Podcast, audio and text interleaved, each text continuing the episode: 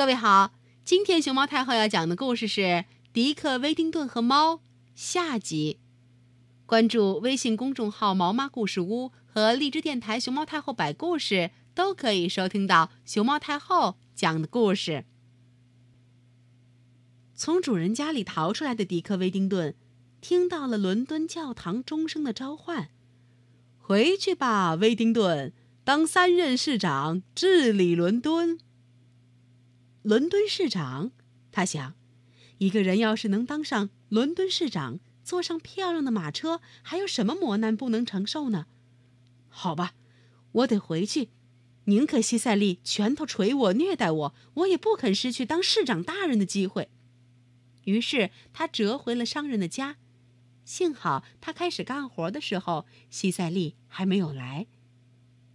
商人的船带着猫在海上航行了好久。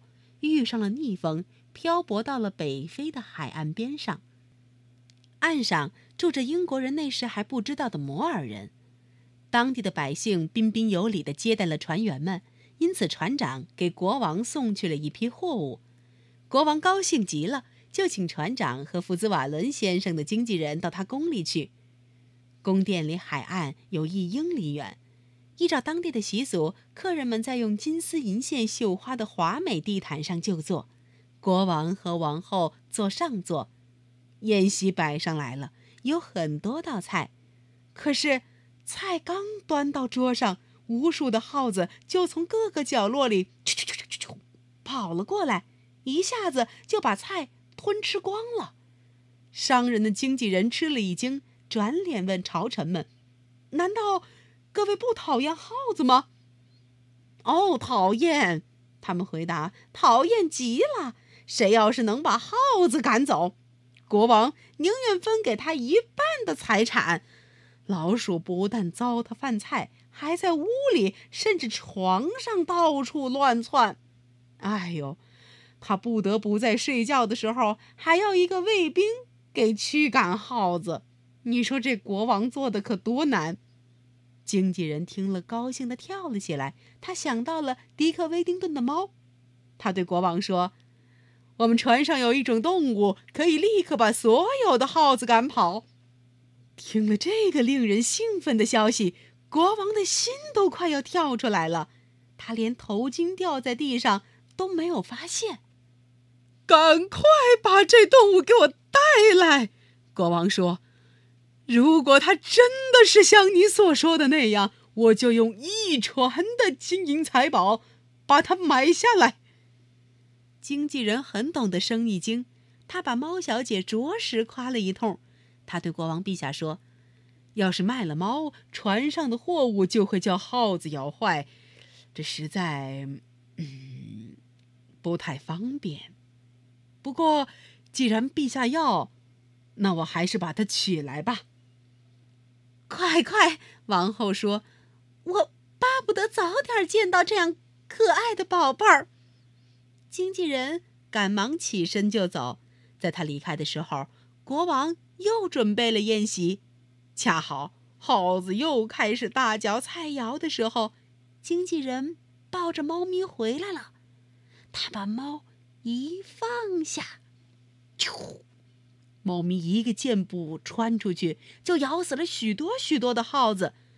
国王见这么一个小动物居然打得他的宿敌老鼠七零八落的，欣喜万分。王后更是喜出望外，叫人把猫带到他的眼前，让他好好看一看。咪咪咪咪，经纪人把猫叫了过来，然后递给了王后。王后吃惊的往后退缩，这。这小动物竟然杀死了那么多耗子。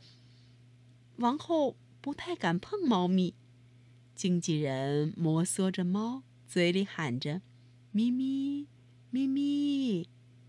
王后见了，也学他的样子去摸猫咪。然后经纪人把猫放在王后的膝上，王后就用手和猫咪逗着玩儿。小猫喵喵。叫唤了一阵儿，就睡着了。国王亲眼见到了猫的功绩，又听说他还会为他的国家生养许多小猫，就对船长和经纪人说：“他要把整船的货物都买下来。他为猫付的价钱比满船的货高了十倍。卖了货，商船就趁着顺风返回了英国。伦敦城里，天刚刚破晓，福兹瓦伦先生就起床数钱，准备当天的买卖。他刚进账房，在桌子旁坐下，就听见有人敲门。”谁呀？福兹瓦伦先生问。一个朋友。是哪位朋友来的这么不是时候？真正的朋友什么时候都可以来嘛。来人说：“我给你带来了你的独角兽号商船的好消息。”商人听了，立刻起身打开了门。原来是船长和经纪人给他带来了一箱珍宝和提货单。商人仰望苍天，感谢上帝的恩赐。接着，他们把卖猫的事情告诉了他，让他看了他们给迪克·威丁顿带回来的珍宝箱。商人喊了起来：“快去叫他来，告诉他他已经成名了，称呼他威丁顿先生。”在场有人对他说：“对这么个穷孩子来说，这财富也太多了。”福兹瓦伦说。上帝不允许我剥夺他应得的财产，全部都给他，分文不许少。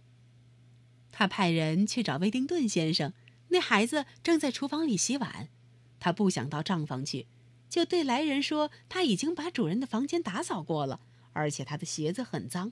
但是商人执意叫他过去，并让人给孩子端了一把椅子让他坐下。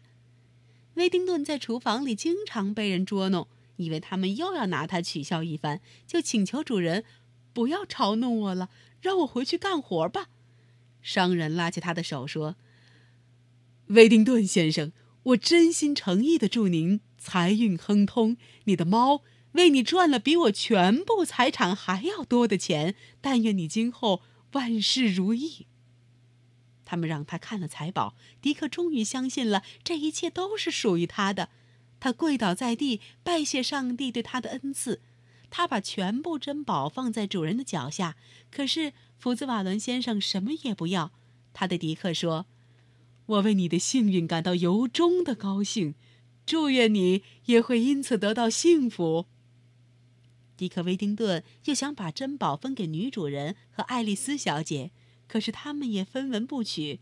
爱丽丝小姐只说了一句：“我为你高兴。”祝你幸福。迪克给船长、经纪人和水手们赠送了礼物，感谢他们照顾猫。他还给所有的仆人都分发了礼物，甚至连他的对头厨娘也没有忘记，尽管他受之有愧。福兹瓦伦先生建议威丁顿先生请来顾问，帮他出主意，把他打扮得像个绅士。在迪克找到更好的住房以前，商人还给他腾出了自己的房子。于是。迪克洗干净了脸，卷起了头发，穿上华丽的衣服，变成了一个英俊的小伙子。他的性情也显得活泼可爱了。曾经对他表示怜悯的爱丽丝小姐爱上了他。商人发觉两个年轻人相互爱慕，就提议他们结为夫妇。两个人都愉快地表示同意。市长大人、参议员、行政司法长官、皇家艺术院院士。和名流商人们都来参加了他们的婚礼，受到了殷勤的款待。史书上还说，他们生活得很幸福，子孙满堂，一直活到了高龄。威丁顿先生先是当上了伦敦的行政司法长官，后来连任三届市长，就像多年以前钟声所预言的那样，在他任市长的最后一年里。他接待了战胜法国凯旋的亨利五世国王和王后。那一回，国王对威丁顿的功绩赞不绝口，从来还没有一个国王有过这样出色的臣下。听国王这么说，威丁顿答道：“从来还没有一个臣下有这样好的国王。”陛下为了褒奖主人的好品格，不久以后就授予他爵士的称号。威丁顿爵士多年之间给穷人救济金，建造了一座教堂和一所学院，还给贫穷的学者分发年金。他还为伦敦的圣巴塞罗庙医院和其他慈善机构慷慨解囊，帮助伦敦市民。小朋友，故事讲完了，你还记得迪克·威丁顿的猫咪是怎么让国王和王后大开眼界，并且花了大价钱把它买下来的吗？这只猫咪的身上到底有着什么样的本领呢？